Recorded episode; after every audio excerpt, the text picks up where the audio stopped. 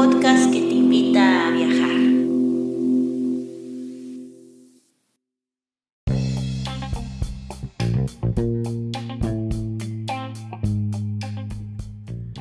Si te gusta este podcast y vives en Noruega, no olvides hacer una donación al número VIPS 533604. Repito, 533604. Tus aportaciones ayudan mucho para continuar con este proyecto. Y si vives en otros países, puedes visitar la página de Amazon y comprar el libro Escritura Creativa, un manual práctico escrito por Guadalupe Ábalos y publicado por Norlis Publicaciones. Muchas gracias y disfruta del siguiente episodio.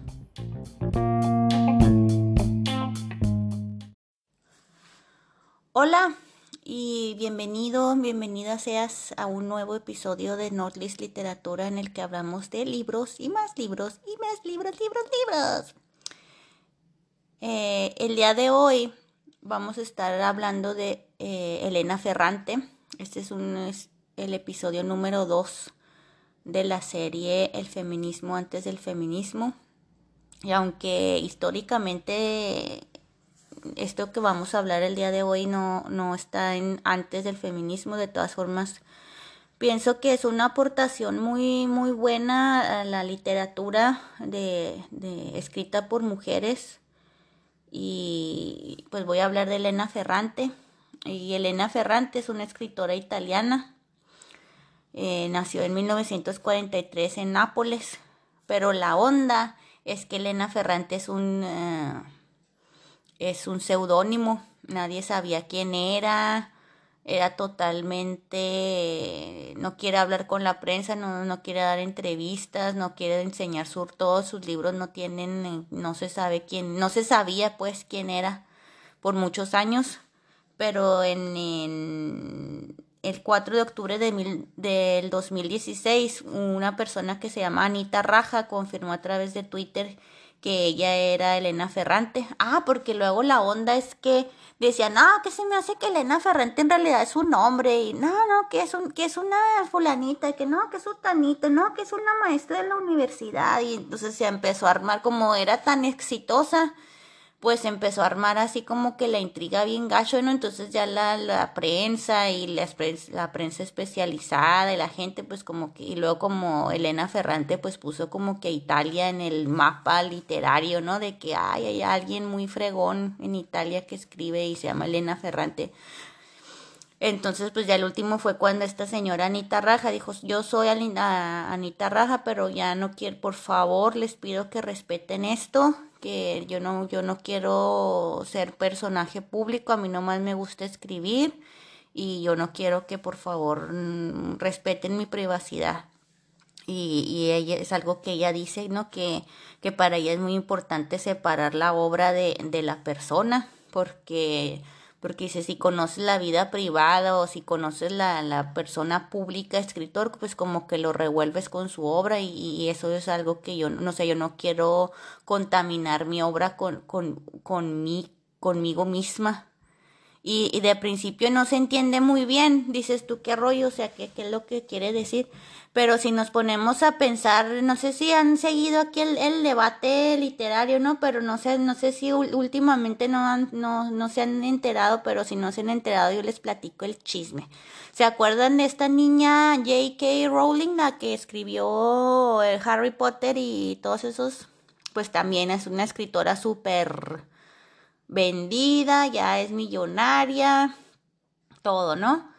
Y este, pero hace poquito empezó en Twitter a, empezar a decir eh, opiniones eh, personales y, políticas, no sé, no sé qué tipo de, de, de, de, opinión, cómo se puede catalogar, pero empezó porque le, algo empezó de que alguien escribió eh, las personas que menstruan en lugar de decir mujeres.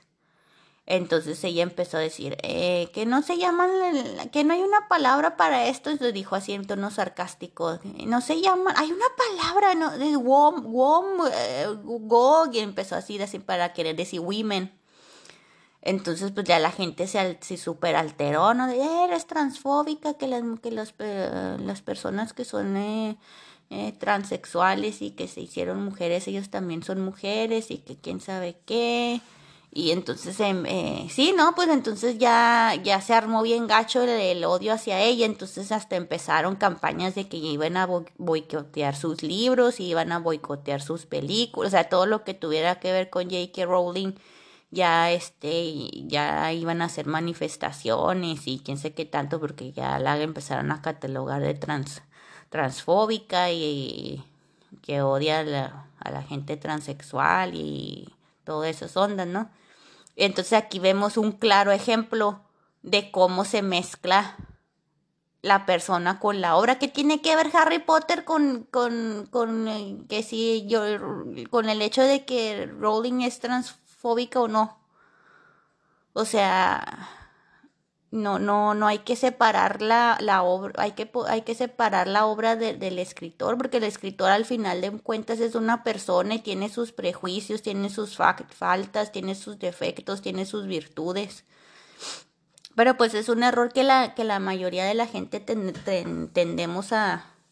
Al menos yo sí lo, yo sí lo he cometido, no, yo no estoy diciendo que yo, que yo no lo hice, yo me acuerdo que cuando yo era chavita, cuando tenía como no sé, 18, 19 años. Ahorita ya tengo 39. Pero pues así hace 20 años, va suponiendo, pues yo era como que medio homofóbica, ¿no? yo, yo no sabía qué era, pero era. Porque me acuerdo que tenía un amigo en la universidad y a él le gustaba mucho Elton John. Y luego le, me dice, ay, que como mi, sueño es ir a ver un concierto de Elton John. Estamos, estamos hablando de Ciudad Juárez. 1999, 2000, algo así. Y yo, ¿qué te pasa? Ese, ese no es el, el, el Ton John, ese es el Jotón. Y ya, no, ¿cómo le hacía burla porque le gustaba la música del Elton John? Y, según en mi mente, yo como que el John no te puede gustar porque es Joto. Así como que, ah, cuando pienso en esas cosas, digo yo, híjole, Guadalupe, qué rollo. Pero ya maduré, ya cambié, obviamente, ya soy mejor ya pienso mejor.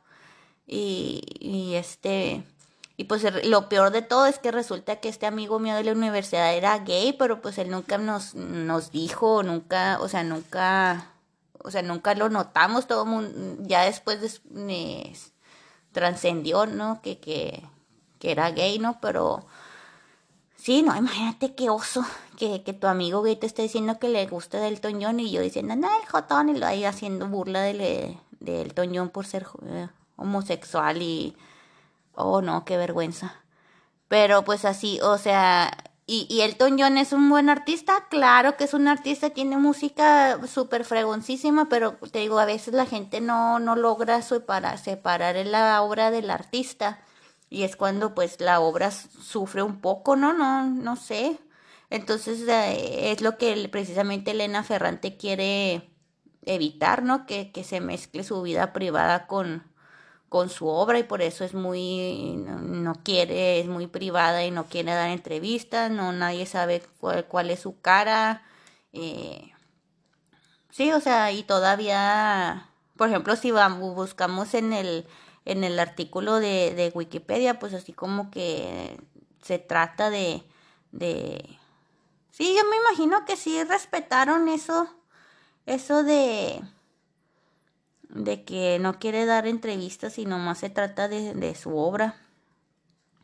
Y entonces lo que vamos a hablar el día de hoy es la, novela que es la que más me gustó, es Los días de, del abandono que se, que se publicó en el 2005 y se hizo una película en, en el 2006. Esta fue dirigida por Roberto Faenza. Y pues aquí les voy a compartir un, cachito de la novela para que nos, nos enteremos más o menos de cómo va la cosa. Un mediodía de abril, justo después de comer, mi marido me anunció que quería dejarme. Lo dijo mientras quitábamos la mesa. Los niños se peleaban como de costumbre en la habitación de al lado, y el perro gruñía en sueños junto al radiador. Me dijo que estaba confuso que estaba atravesando una mala época, que se sentía cansado, insatisfecho, quizá también ruin. Habló largo y tendido de nuestros quince años de matrimonio, de nuestros hijos, y admitió que no tenía nada que reprocharnos, ni a ellos ni a mí. Mantuvo la compostura, como siempre, aparte de un movimiento exagerado de la mano derecha cuando me explicó, con una mueca infantil, que unas voces sutiles, una especie de susurro, lo empujaban hacia otro lado. Luego asumió la culpa de todo lo que estaba pasando y se fue. Cerró con cuidado la puerta de casa y me dejó petrificada junto al fregadero. Pasé la noche reflexionando, desolada en el gran lecho conyugal. Por más que analizaba la última etapa de nuestra relación, no conseguía encontrar signos reales de crisis. Lo conocía bien. Sabía que era un hombre de sentimientos tranquilos. La casa y los ritos familiares eran indispensables para él. Hablábamos de todo. Seguíamos abrazándonos y besándonos. A veces era tan divertido que me hacía reír hasta que se me saltaban las lágrimas. Me parecía imposible que quisiera irse de verdad. Luego caí en la cuenta de que no había cogido ni una sola de las cosas que le importaban, que incluso había olvidado despedirse de los niños, y entonces tuve la certeza de que no se trataba de algo grave. Estaba atravesando uno de esos momentos que se cuentan en los libros, cuando un personaje reacciona de modo ocasionalmente exagerado al normal descontento de vivir. Por otro lado, no era la primera vez. A fuerza de dar vueltas en la cama, recordé el momento y los hechos. Muchos años antes, cuando solo llevábamos juntos seis meses, me había dicho, después de besarme, que prefería no verme más. Yo estaba enamorada de él, y al oírlo se me heló la sangre en las venas. Sentí frío, él se había ido y yo me había quedado en el parapeto de piedra que hay debajo de San Telmo, mirando la ciudad pálida y el mar. Cinco días después me llamó por teléfono. Estaba abochornado. Se justificó. Me dijo que había experimentado un súbito vacío de sentido. Aquella expresión se me quedó grabada. Estuvo rondándome la cabeza durante mucho tiempo. Volvió a usarla mucho después. Hacía unos cinco años. En aquella época nos veíamos a menudo con una compañera suya del Politécnico, Gina, una mujer inteligente y culta, de familia adinerada, que se había quedado viuda poco antes, con una hija de quince años. Llevábamos solo unos meses viviendo en Turín y ella nos consiguió una bonita casa junto al río. La ciudad a primera vista no me gustó, me pareció de metal. Pero pronto descubrí que desde el balcón de casa era hermoso contemplar el paso de las estaciones en otoño se veía el verde del Parque Valentino amarillear o arrebolarse, deshojado por el viento, y las hojas revoloteaban por el aire brumoso y se alejaban sobre la lámina gris del Po. En primavera llegaba del río una brisa fresca y reluciente que animaba los brotes nuevos en las ramas de los árboles. Me adapté rápidamente, sobre todo porque madre e hija se desvivieron por hacerme la vida fácil me ayudaron a familiarizarme con las calles y me acompañaron a los comercios de confianza. Pero se trataba de amabilidades con un trasfondo ambiguo. Hay tacos. Entonces esta obra se, llama Los días del abandono, ¿no? Y es escrita por Elena Ferrante y se trata de Olga, eh, es un, que tiene un desequilibrio, ¿no? Porque pues el marido la deja y ha sido de la nada y resultaba que, se puso de novio, o sea, el, el, marido se puso de, de, novio con la hija.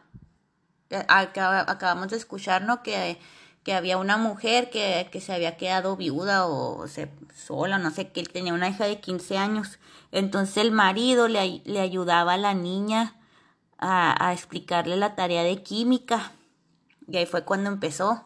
Entonces me imagino que se empezó a sentir atraído hacia la niña, pero pues tenía 15 años, entonces ya cuando la niña alcanzó la mayoría de edad, ya cuando tenía los 20, fue cuando ya, ya dejó a, a Olga.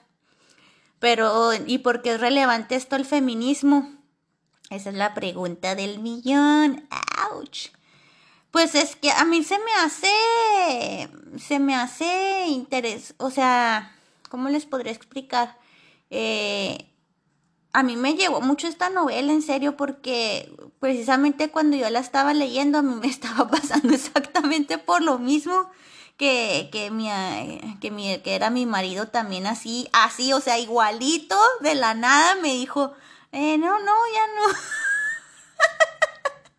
me río ahora porque ya pasaron muchos años, pero... o sea, así igualito, de, de, un día para otro me dijo, no, ya, ya se acabó, ya no quiero vivir aquí, bye. Y te queda así como que el bote de agua fría, ¿no? Pues a qué horas pasó, o sea, a qué horas, ¿cómo que, que, que, te, que te vas a ir? Pues ya tenemos, mm, en el caso de esta gente tenían como 15 años de casados, 14, yo tenía 12. Entonces este libro exactamente cuando yo estaba pasando por eso, me puse a leer el libro, entonces estaba yo, pero llore y llore y ah, eh, con, el, con el libro, porque luego lo, lo que decía Elena Fer, o sea, lo que decía Olga como personaje eran casi, casi lo mucho, muy parecido a lo que me estaba pasando a mí. Primeramente era la negación, ¿no? Que dijo, no, no, esto no está pasando, no, no, nomás se fue, y que es un lapsus mensus y bla, bla, bla. Y, pero luego como cuando, conforme van pasando los días, es cuando, eh, cuando sí se está dando cuenta, o sea, que no, que sí, pues sí, ya se fue a vivir con la otra y que, y que, y que ya, este, ya no va a regresar. Entonces, este, pues Elena Ferrante empieza a, decir muchas cosas que, que, pues que son, este, se puede decir, eh, comunes denominadores para la mayoría de las mujeres en estos tiempos modernos y contemporáneos que pasan por eso, por una ruptura conyugal, ¿no? Que, con, que se quedan en casa con los hijos, ¿no? Entonces, lo que hizo Olga dijo, no, es que yo me tengo que reprimir todas mis emociones porque yo no, yo no me puedo dejar caer, ¿no? Y, y luego cuenta de, de una, una, cuando era niña ya había visto una vecina que era bien sonriente, que invitaba a los niños del barrio a comer, que era alegre, que trabajaba muy duro, que ya pues estamos hablando de las mamás italianas de los tiempos de antes, ¿no? Que, que todo así la pasta fresca y no y que trabajaba mucho en su casa y luego que resultó esto era la vecina de Olga, ¿no? Y luego que resulta que el marido la deja por una más joven.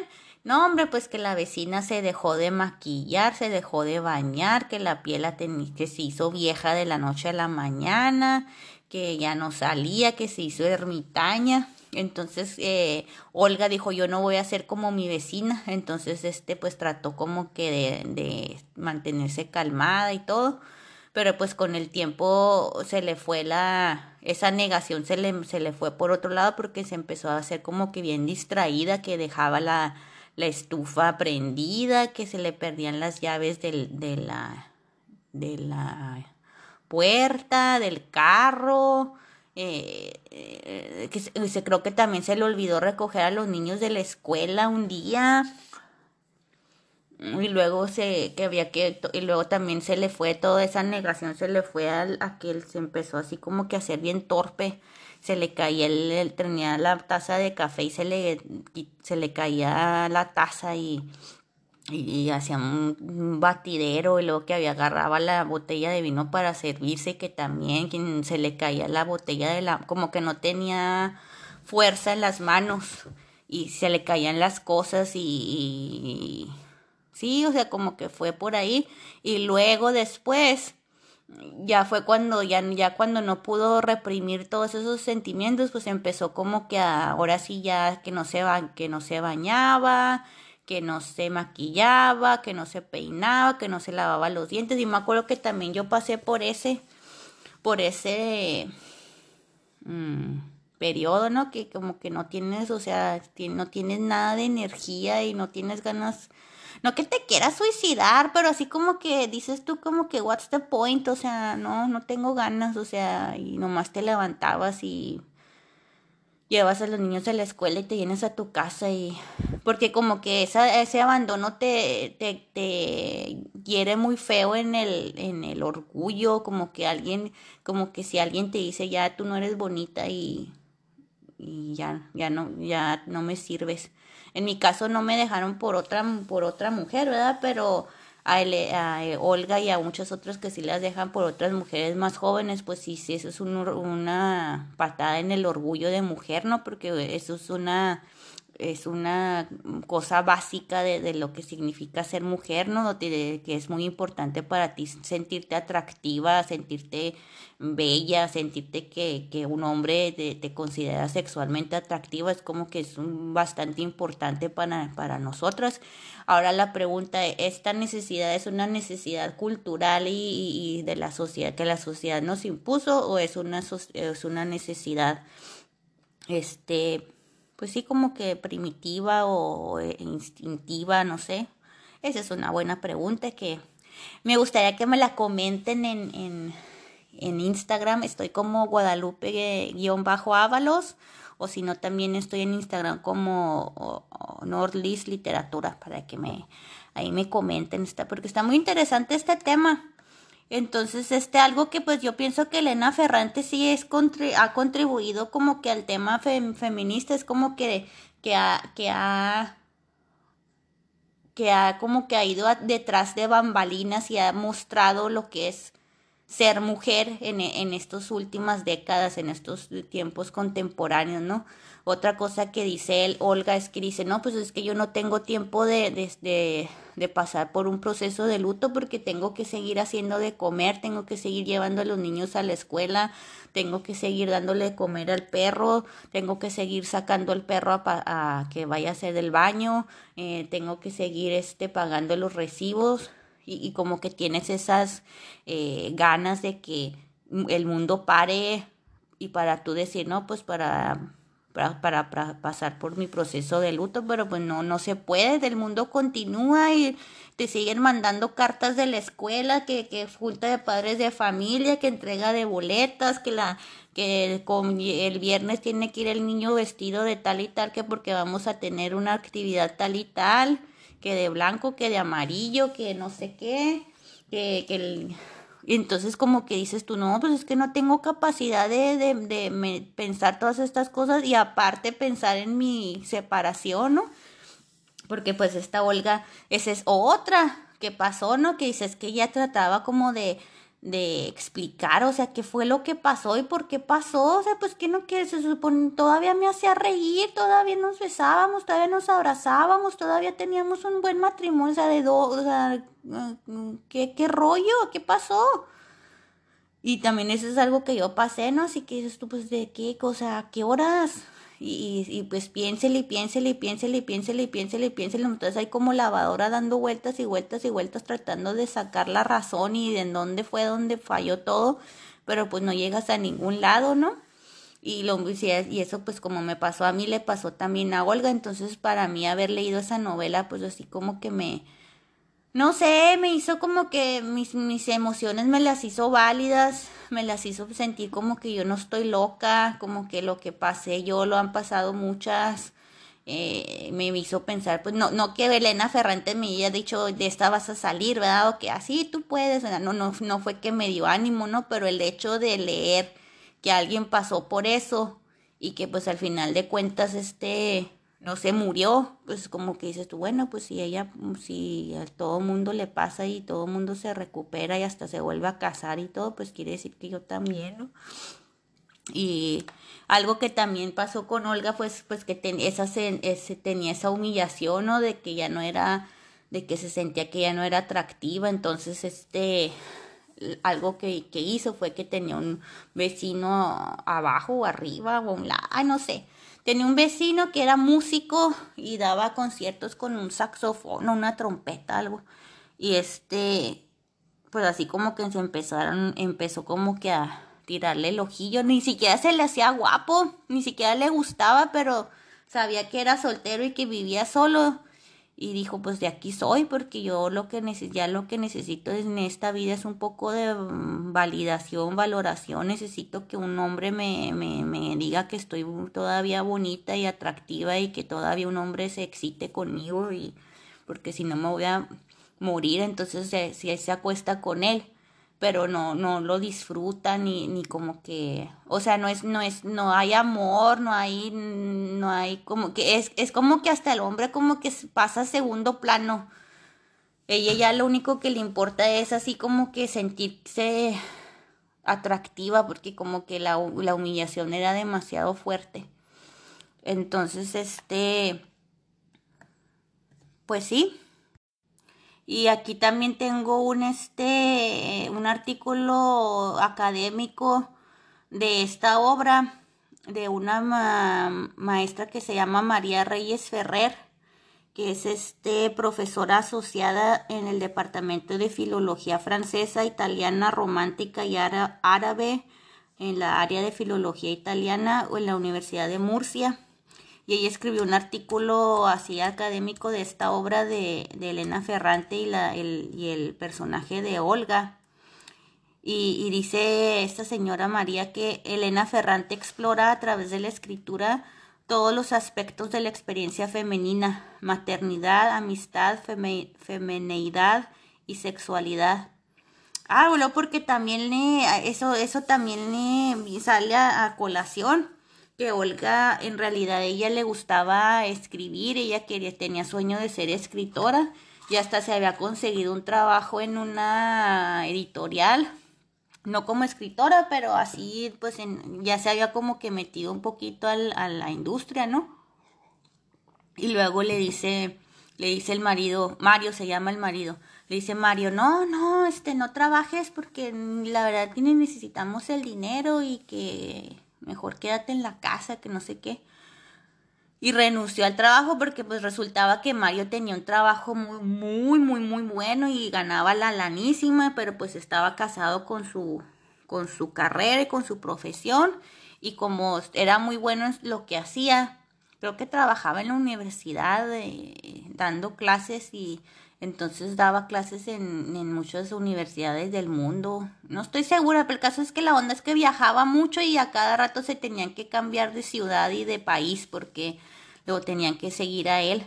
Entonces ella como que en su momento lo hizo con gusto, ¿no? sí, sí, sí, como que agarró la bandera, soy ama de casa y madre, y yo atiendo a mis niños, yo limpio la casa, y este, y, y, sigo a Mario y se, pues sí, como que se orgullecía de ello y, sentía que estaba muy bien, pero pues ahora cuando pasó eso fue cuando dijo, todo lo que di, todo lo que renuncié y todo lo que hice, o sea, para que me devuelvan con esto, y, y se sintió bien gacho, ¿no? O sea, dice que, o sea, que injusto que yo di tanto para que me traicionen de esta manera. Y, y luego pues es cuando se empieza a dar de latigazos ella solita, ¿no? De que por qué lo hice, que por qué no seguí mi, mi carrera, que por qué no traté de escribir, que por qué no, no este, traté de ganar mi propio dinero y por qué le hice caso a, a Mario cuando me dijo que renunciara, porque renuncié, bla, bla, bla. Y este, y, y sí, pues a se, eh, luego como que, no, no que deje de amar a los niños, pero como que también este se le hace injusto, o sea, de que porque, porque, porque Mario sí va, tiene permiso de ir a, empezar una nueva vida con su, con su amante y porque yo me tengo que quedar aquí porque yo, porque yo tampoco puedo dejar la familia e irme también con, mi, con un, conseguirme también uno nuevo yo, porque yo sí me tengo que quedar aquí. Entonces así como que que lo, es lo que logra Elena Ferrante. Entonces dice, ya regresando a lo que dice la, la profesora María, la existencia de estas mujeres está ligado a un profundo malestar, al inconformismo y a la inadecuación social. Son mujeres que sufren fuertes desequilibrios emocionales y empiezan una ardua andadura hacia su reconstrucción personal cuestionando los roles femeninos y los diferentes vínculos que se crean entre las mujeres. Entonces es lo que, lo que, lo que retrata Ferrante, ¿no? O sea, son, son esas, esos pensamientos de que pues que injusto, de que no estoy conforme, porque tiene que ser así. y al último pues se, hace como que un este debate como que existencial, ¿no? Como que dice el Olga, no, pues entonces quién soy, o sea, si si si soy soy la madre de estos niños, ahora soy la ex de de Mario, yo quería escribir, entonces quién quién soy yo en realidad? Entonces dice eh, dice también aquí la señora María, la profesora María, que, su, que la narrativa de Ferrante está muy centrada en el análisis psicológico y en la construcción o búsqueda de la identidad de las protagonistas, que al verse envueltas en cruciales circunstancias psicológicas y emotivas, se ven obligadas a dar un giro brusco de personalidad o buscar reminiscencias de un pasado que les guíen hacia una posición estable en el presente. Y sí, o sea, la novela no termina así como que, oh, final feliz y se consiguió un nuevo novio y, que era hasta más joven y más guapo.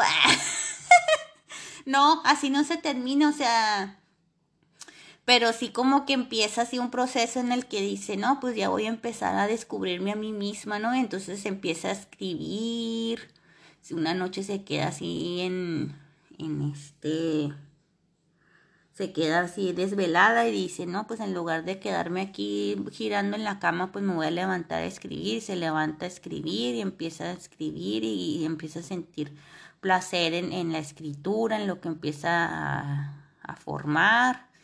Luego el tiempo que se había dejado de peinar y de bañar y de maquillar todo, pues empieza así como que otra vez a poco a poquito a, a, encontrarse a sí misma, decir, bueno, pues este, quizás ya no tengo 20, pero pues todavía me queda algo y todavía soy mujer y todavía soy bella y como que el mundo no se acabó, ¿no? Eh, entonces así como que les digo, no, la, no la, la, novela no se termina así de que, ay, ya, final feliz, pero sí, sí, tiene, sí se puede decir que es un poquito de final feliz en el sentido de que, de que empieza poco a poco a, pues a superar y a, y aceptar su realidad y, y a tratar de, de pues sí, de, de, ahora decir, pues voy a continuar mi vida y, voy a seguir viviendo en esta casa y voy a seguir teniendo a los niños, pero pues ahora va a ser como que más a mi manera y, y a mis gustos y voy a hacer lo que yo tenía ganas en realidad de hacer, ¿no?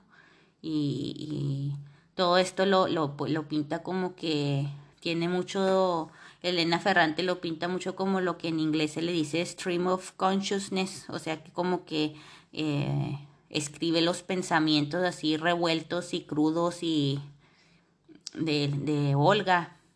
Y, ah, y, esto del stream of consciousness es algo que, que es una es una técnica, una herramienta muy, muy buena para, para los escritores, escribir los pensamientos de los personajes, porque pues yo pienso en una manera muy personal que es, eso es lo padre de la literatura, o sea, eso es lo, lo chido, lo, lo, lo bonito de la literatura, que cuando entras como que a las mentes de los personajes, es como que entras a otro mundo, ¿no? Y cómo piensan diferente a ti, cómo piensan igual a ti, entonces, esto es para mí, eso es lo más placentero, quizás lo fue lo en este libro, ¿no? Que, que pensaba mm, leer los pensamientos de Olga y ver cómo yo pensaba muchas de las mismas cosas que ella, como otras cosas que ella pensaba yo no las pensaba. Entonces, eh, en, en, esa, en, ese, en ese leer de, de esa novela es como si estuvieras en un espejo, ¿no? Entonces ves cosas que son como que tú mismo te conoces mejor